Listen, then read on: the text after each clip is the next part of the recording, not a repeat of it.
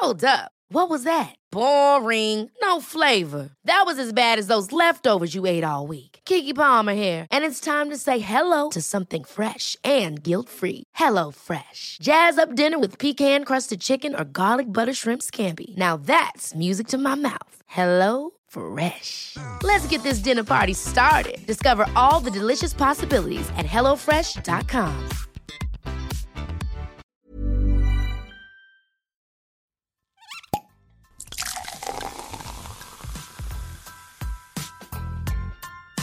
Eine Frage des Geschmacks. Der Falstaff Gummi Podcast.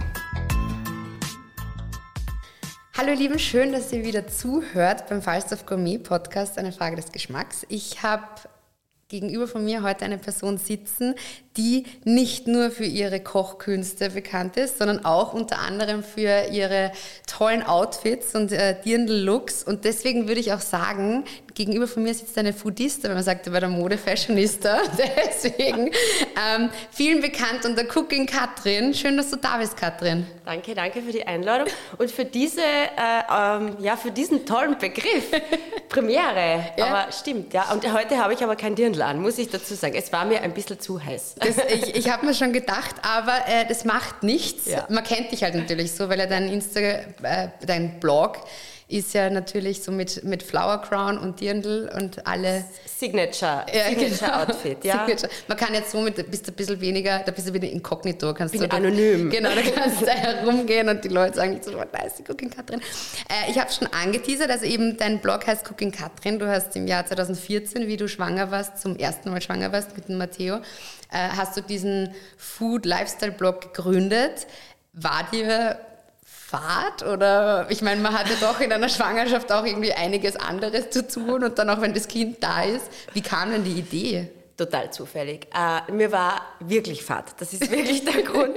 Aber der Hintergrund ist leider eigentlich ein sehr negativer. Mir ist gesundheitlich so schlecht gegangen. Also ich selber habe ja im Marketingbereich gearbeitet, ähm, bin also um das gleich zu verraten, keine gelernte Köchin, sondern äh, auf der anderen Seite sozusagen und äh, immer im, in der Vermarktung tätig und habe dann in meiner Schwangerschaft große, große gesundheitliche Probleme gehabt. Also wirklich eine artliche Schwangerschaft. Mhm. Und die hat mich quasi ans Bett gefesselt oder an die Couch, weil gelegen bin ich nicht, aber zumindest konnte ich das Haus nicht wirklich mehr verlassen und mir ist die Decke auf den Kopf gefallen.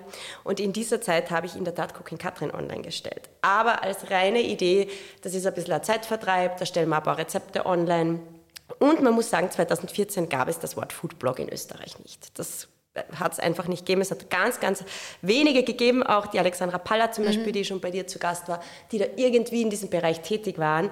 Aber das waren, ist Blogger, Influencer, Online-Rezepte, warum ja, gab es nicht. Gab es nicht, ja. Nein.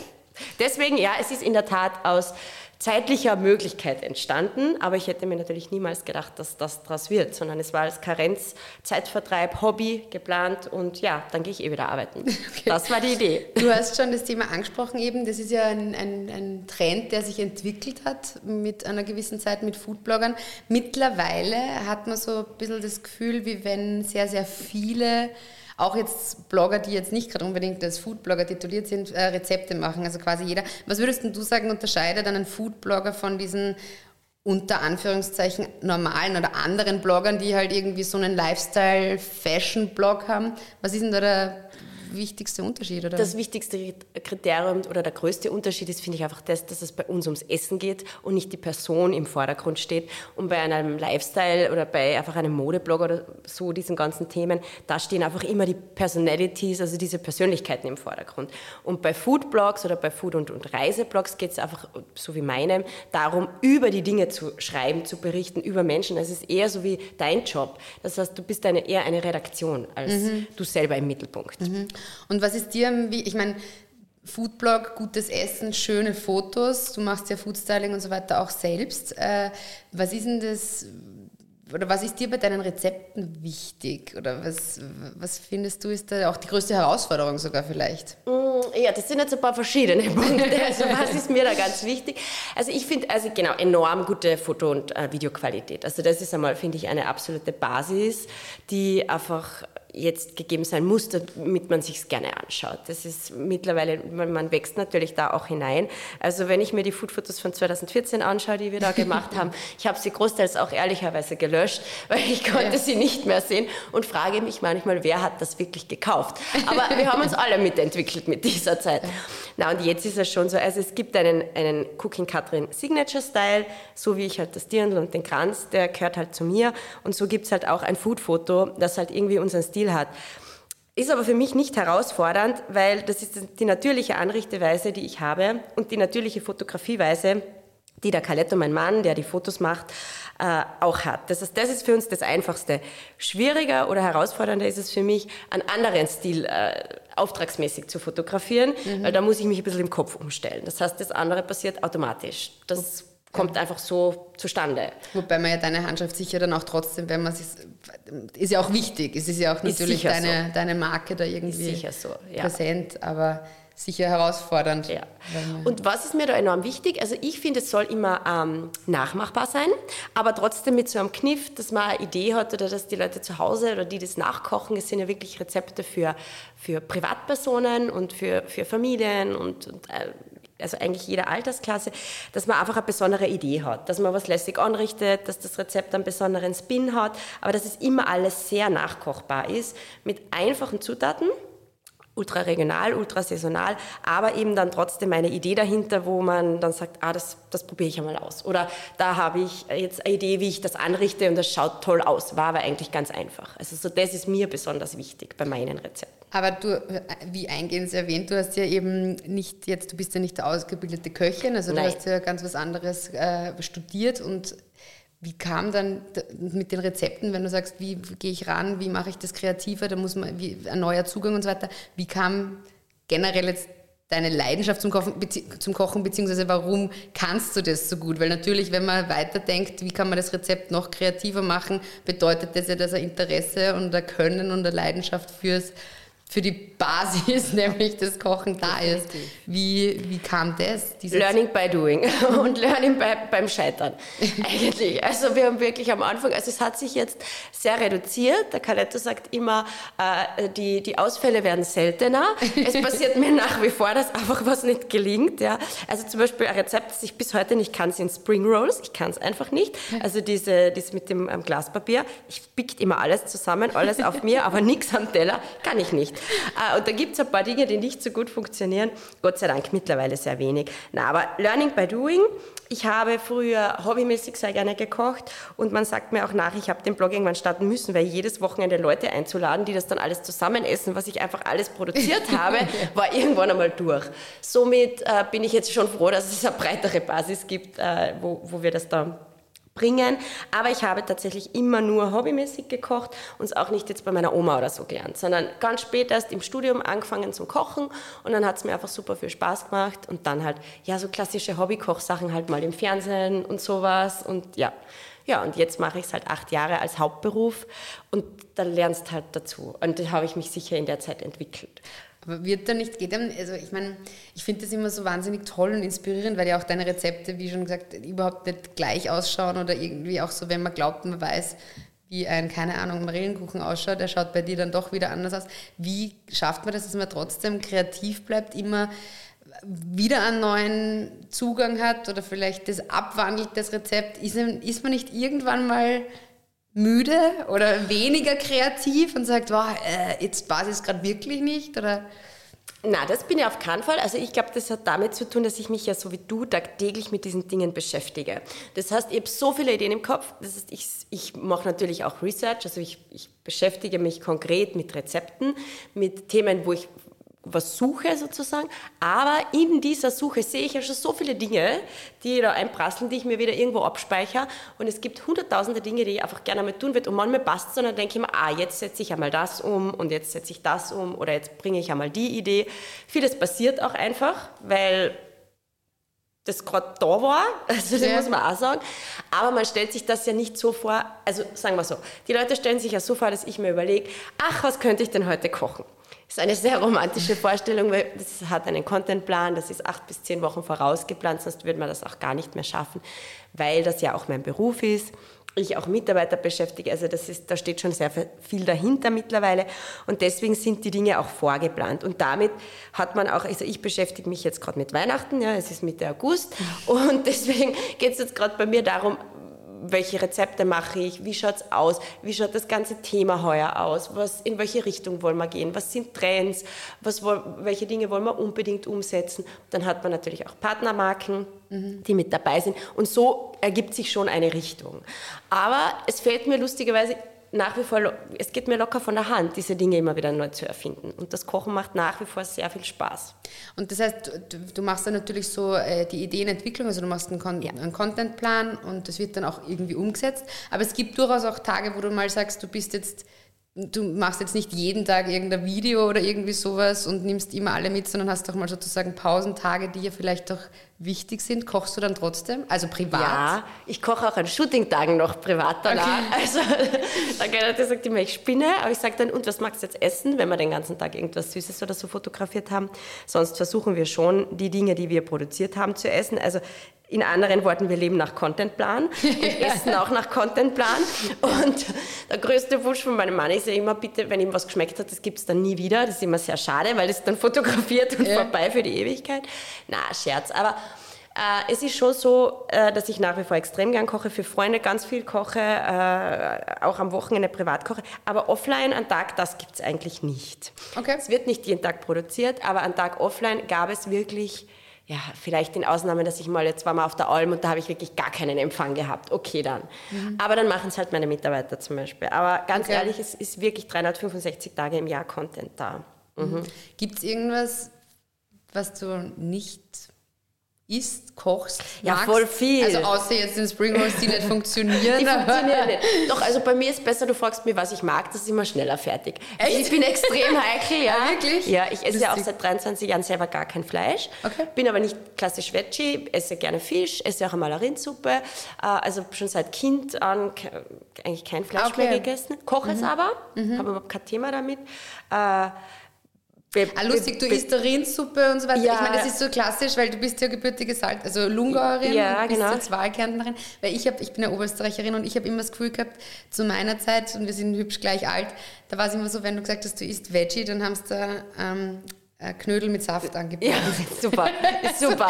Deswegen, ja, also, es erinnert mich gerade ja, so ein bisschen unsere Generation. Ja, genau. Ich esse kein Fleisch, ich esse Knödel mit Saft. mit Kraut, ja genau. Oder nur den Gulaschsaft. Kraut, genau.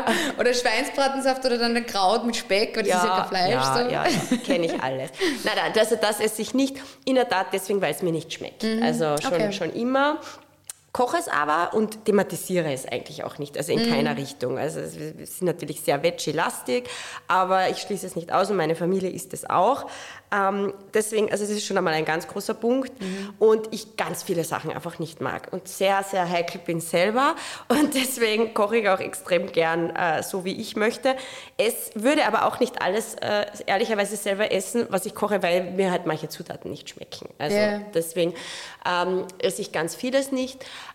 wobei der Blog schon sehr breit aufgestellt ist und da versuche ich auch alles breit abzudecken. Aber wie tut man sich, ich meine, wie, wie ist es dann wenn man so sehr vieles nicht so ja. gern isst oder gar nicht isst, mit so Rezeptentwicklung oder vielleicht auch Abschmecken, dann so, wenn es wirklich, äh, natürlich muss es am Bild gut ausschauen und ja, wenn dann es nicht so perfekt, aber es sollte natürlich eben, also die Konsistenz sollte halt dann sollte schon auch da sein. Aber wie macht man das dann? Ja, also das Fleisch selber koste ich nicht, aber natürlich mhm. eine Soße oder so, das koste mhm. ich dann eben schon, also weil das ist mir auch wichtig. Ähm, aber ja, dann gibt es ja auch das Team und es gibt den Kaletor und so. Also, und, äh, also ich wurde immer gelobt, auch für Steaks und so weiter, es ist funktioniert. Deswegen, ähm, und man kann sich natürlich auch aneignen. Ja. Mhm. Wobei, wie gesagt, das ist eigentlich sehr mittlerweile die Ausnahme, äh, richtig so arge Fleisch. Das ist einfach auch nie meine Spezialisierung gewesen. Mhm. Folglich ist das und so Themen mit Schinken oder so, das kriegst du trotzdem ganz gut hin. Ja, ja. Also bin da schon breit aufgestellt. Aber ja, in der Tat gibt es da eben viel, was ich selber jetzt nicht mag, aber trotzdem koche. Also es ist auch nicht das ist kein Blog, was mir schmeckt, sondern ein Online-Magazin, Ja. wo wir täglich Themen bespielen. Aber ist es zum Beispiel, ist da sowas dabei wie, also ich persönlich, und ich bin dann immer, ich werde dann immer mit ganz großen Augen angeschaut. Ich mag zum Beispiel, ich liebe die italienische Küche, aber ich mag keinen Knoblauch. Wobei ich zum Beispiel, wenn so drinnen ist, ich würde es jetzt nicht wegschieben, aber ich würde mir nie selber Knoblauch kaufen. Mhm. Und das ist ja jetzt sowas, okay, gut, verstehen, so wie Koriander, die einen mögen es, die anderen hassen es. Typsache, Aber ja. sind es dann auch solche Sachen oder sind da auch Dinge dabei, wo man sagt, was, warum, oh mein Gott, so wie, keine Ahnung, ich esse gerne Himbeeren oder sowas. Ja, sowas ich esse generell Ich lieb- ganz wenig Obst zum Beispiel. also Überhaupt ich liebe Himbeeren, das will ich nicht Ich liebe auch Himbeeren. Beeren liebe ich, aber Obst ein hasse ich. Ich mag Okay. keine Äpfel zum Beispiel. Aber jetzt war ich ja gerade schwanger und dann habe ich jeden Tag Äpfel. Also ich meine, lustig. Apfel und Gurke. Das war eh voll, das waren voll die guten Gelüste. Also, Ja, das gesund. war super, gesund. Auch ja. von der Jahreszeit Aber nicht, also wirkliche Salatgurken. Ja, Ja. und da habe ich am Abend immer gegessen. Aber äh, grundsätzlich esse ich extrem wenig Obst eigentlich. Ähm, bin ein voller Käsefreak, äh, deswegen, nein, ich esse, also witzigerweise ist mag auch ich nicht so gern Nudeln selber, also so, ja, gibt viele Sachen. Jetzt schon, aber es ist jetzt nicht mein Favorite. Ja. Und witzigerweise, äh, ja, ich koste natürlich alles und ich, wir, wir essen es auch, aber ähm, grundsätzlich ist das schon ein Online-Magazin, wo es nicht darum geht, was mir schmeckt, sondern wo ich einfach themenmäßig koche. Und, ja. Aber wenn es darum geht, was dir schmeckt, was ist dein absolutes Lieblingsgericht? kann ich gar nicht sagen, weil ich beschreibe das immer so, es schmeckt dann am besten, wenn die Zeit reif dafür ist. Und wenn ich in der Toskana sitze, mit einem im Chianti-Gebiet in unserer geliebten Happy Place äh, Sommerwohnung oder Sommer, Sommerhaus, dann ist es für mich das allerbeste auch frische Burrata und sonnenwarme Tomaten und ein geiles Olivenöl. Ähm, hingegen bin ich in Wien ein cooles Sushi äh, in Ja. der Großstadt. Also das kann ich überhaupt so nicht sagen, aber ich würde mal sagen, ja, so Sushi ist schon unser Favorite. Österreichische Küche mag ich auch ganz gerne. Also auch so Klassiker, so Frittatensuppe und so Geschichten mag ich sehr gern. So ein bisschen diese Kindheitserinnerungen. Und ähm, Ital Italien natürlich. Ja. Es muss wahrscheinlich auch die Situation dann, gell? Genau. Man hat ja immer andere Gelüste in einer Schwangerschaft und sowieso Zum noch Beispiel, einmal. ja. Aber ich habe gesehen, auf deiner Homepage steht Essen ist ein Bedürfnis, genießen eine Kunst. Ja, stimmt. Wahnsinnig schöner Aus, äh, Ausdruck und oder, oder Spruch sozusagen oder Motto, sagen wir. Äh, was ist denn für dich Genuss? Was ist für mich Genuss? Ähm, ich glaube, in dem Moment, es ist schwer zu sagen, es ist sehr vieles. Also es ist sich das Beschäftigen mit äh, guten Dingen. Ähm, es ist ein bisschen, glaube ich, dieser italienische Zugang, den ich habe oder den ich meistens nicht schaffe selber. Du weißt eh, kleine Kinder, viel zu tun, viel Arbeit, aber dieses Zusammensitzen, gut essen, gut trinken und eine gute Zeit haben. Mit, mit Menschen, mit denen man wirklich gerne die Zeit verbringt. Also das hat für mich schon ganz, ganz viel mit Genuss zu tun. Und einfach entspannt dabei sein und das ist kein bestimmter Moment, das ist manchmal die Almhütten mit was ganz Einfachem, mit einem Butterbrot mit Schnittlauch, manchmal der See mit einem lässigen Gericht und vielleicht manchmal auch Fine Dining. Also ganz, ganz breit gefächert. Aber ich finde, es ist schon immer der Genussmoment an sich sehr wichtig, wo und wann und wie, mit wem ich das genieße. Das finde ich schon sehr wichtig. Vielleicht auch so ein bisschen dieses so, lo also dieser, für mich ist immer so ein Genussmoment, wenn man dann sagt, man lässt so ein bisschen los und man achtet da gar nicht auf irgendwie jetzt gerade so, man, man ist so richtig eben in diesem Genussmoment Entspannt, drinnen ja, und, genau. und saugt das alles auf und denkt da witzigerweise gar nicht so sehr an irgendwas anderes nach, sondern saugt das so auf Nimmt das vielleicht. Mit, genau.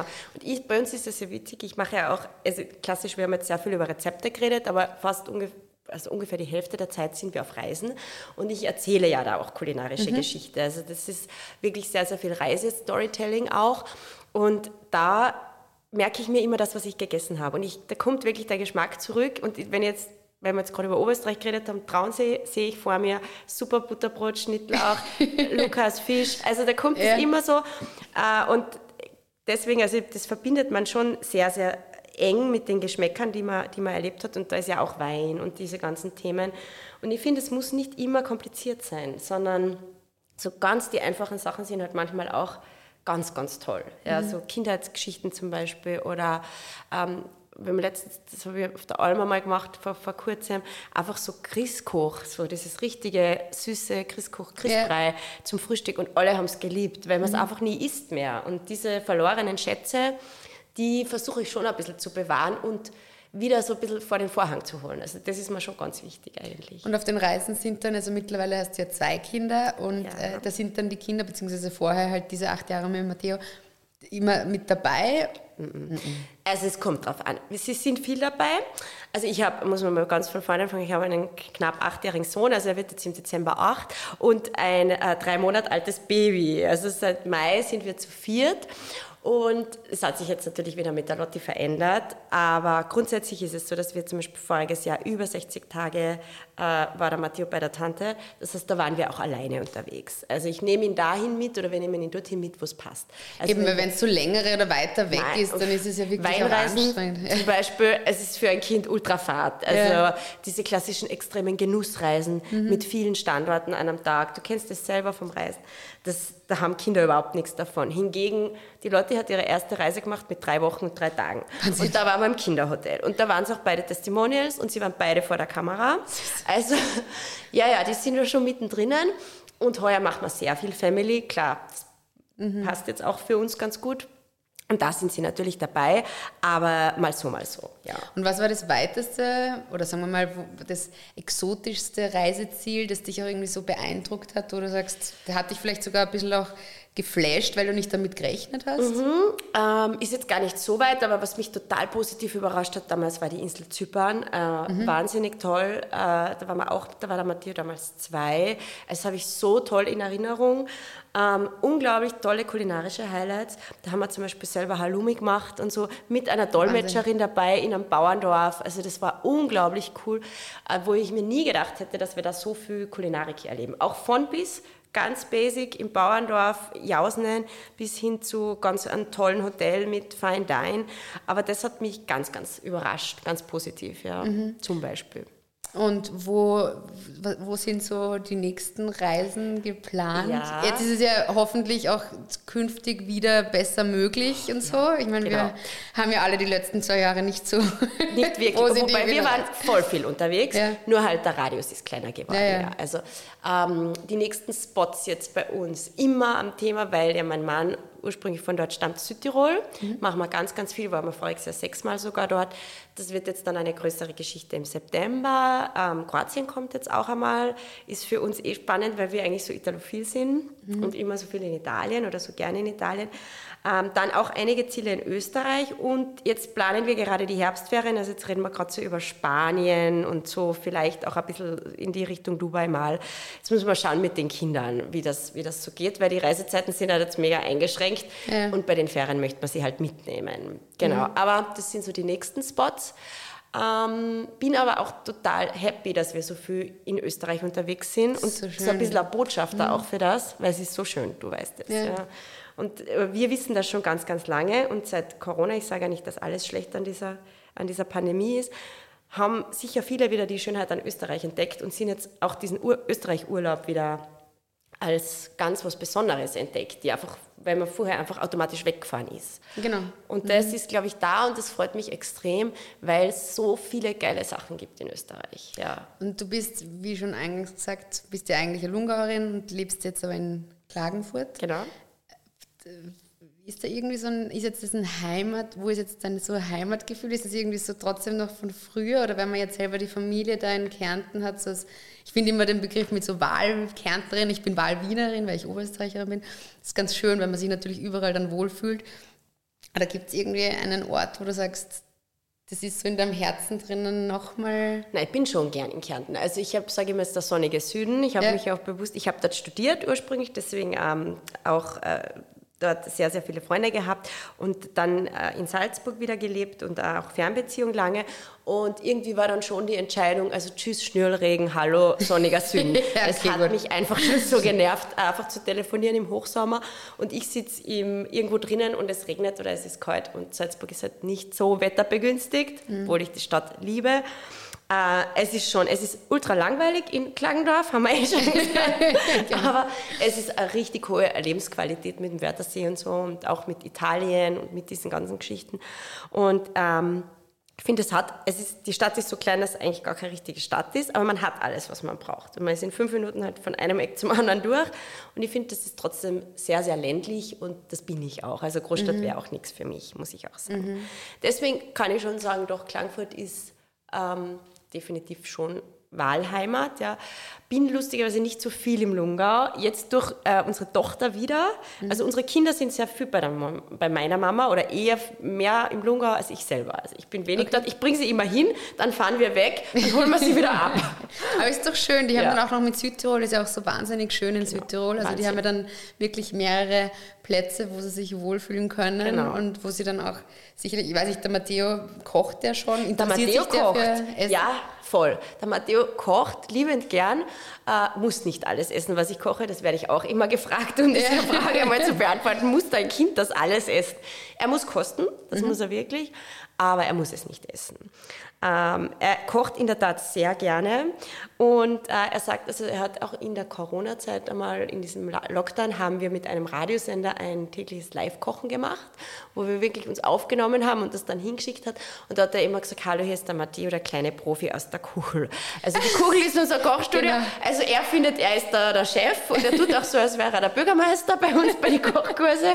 Deswegen äh, ja, er kocht sehr gerne und er kann es auch. Also er kann schon sich selber einen Kaiserschmarrn machen und so Geschichten und er kommt immer und fragt, darf ich mitmachen und bitte backen wir ein Brot und bitte machen wir das.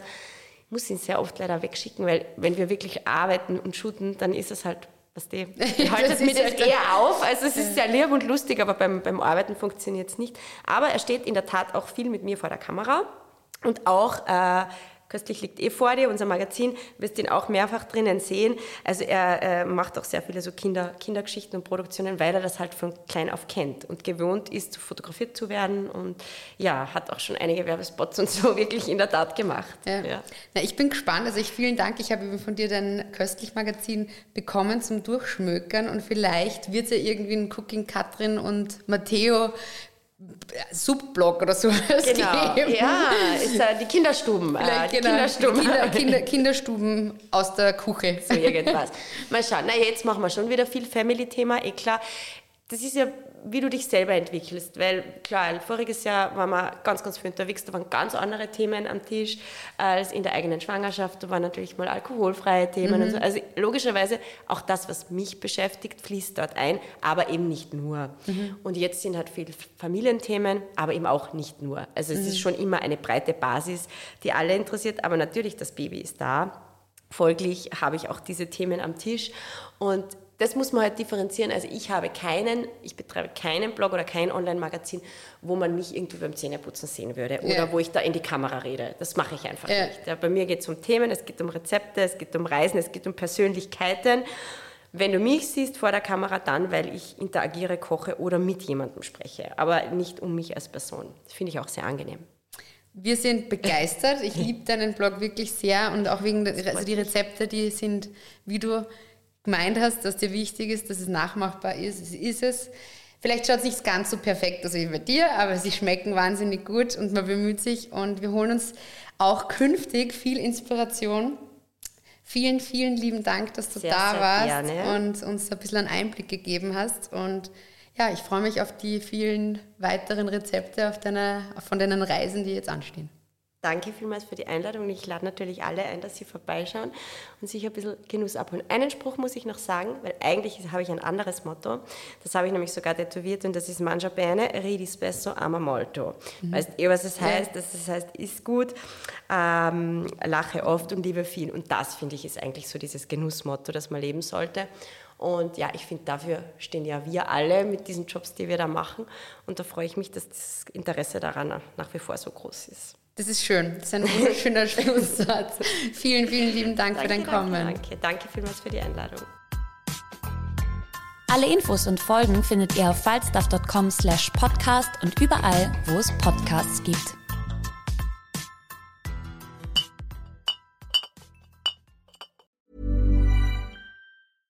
Imagine the softest sheets you've ever felt. Now imagine them getting even softer over time. That's what you'll feel with Bowl and Branch's organic cotton sheets. In a recent customer survey, 96% replied that Bowl and Branch sheets get softer with every wash. Start getting your best night's sleep in these sheets that get softer and softer for years to come. Try their sheets with a 30-night guarantee. Plus, get 15% off your first order at bowlandbranch.com. Code BUTTERY. Exclusions apply. See site for details.